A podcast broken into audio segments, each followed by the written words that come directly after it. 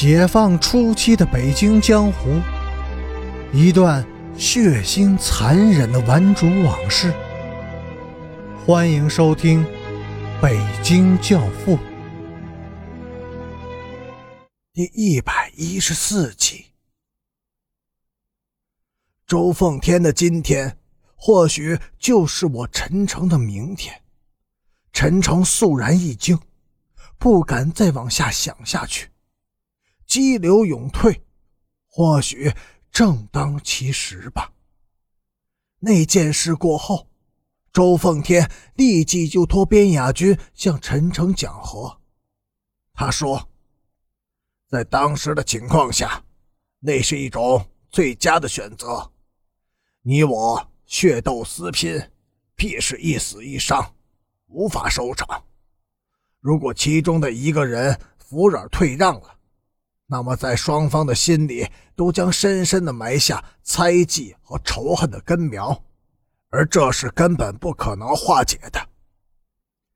两个男人狭处相逢，拔刀夺路，却转而向一个光着身子的女人下手，这不是人，是流氓。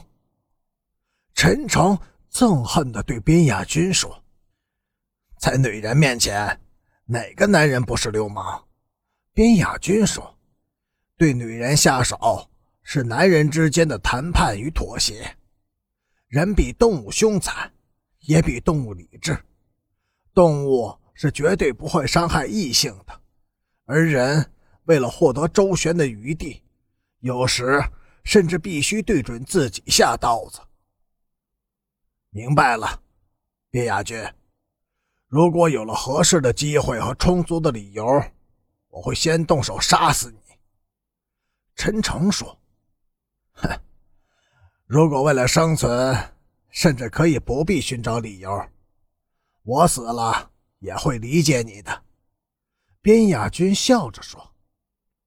陈诚用手轻轻地抚摸着周凤天的脸颊，替他合上了双眼，然后他缓缓地转过身来，眯起眼睛。打量着围拢过来的玩主和佛爷们，最后他把目光落在边雅君的脸上。边雅君的脸上毫无表情，只是比平日略显的苍白、消瘦。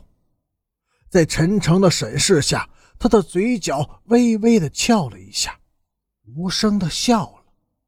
陈诚并没有笑，他的目光变得像刀子似的尖利。凶狠的刺向了边雅君。边雅君，现在一切都还来得及，你不打算改变主意了吗？不，我别无选择。边雅君轻轻的摇头，那双细长清秀的眼睛里透出了一丝虽死而无悔的决心。是的，我别无选择。我，以及我的家族的历史，都是卑微下贱的，这注定了我在这个社会中只能是个被淘汰者。但是我的心却绝不甘于悲切与寂寞，因此，我只能在更肮脏的行当中一场豪抢，以求得自卫和快乐。雅君，你的选择是危险的，你说过。常玩女人，最终会死在另一个男人的手里；而玩社会，你将从此与整个社会为敌。你必须要三思啊！哼，不，已无可更改了。大道如青天，我独不得出。与其困毙，不如拼死。周凤天不是已经死了吗？雅君。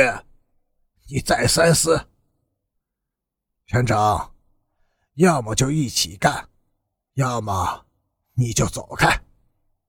最后，陈诚无奈的仰起头，对着黑俊俊的苍穹长长的叹了一口气，说：“唉，雅君，我们分手了，你好自为之。”边雅君没有说话，甚至没有和陈诚道别，只是侧身闪在一边，默默的看着陈诚走远。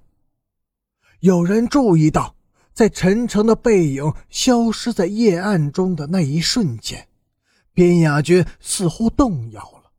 他独自走到什刹海岸边，惆怅的望着墨黑的水面，默想了很久。两个朋友就这样分手了。自此，北城的玩主在相继失去周凤天和陈诚以后，再也不存在一个统一的集团了。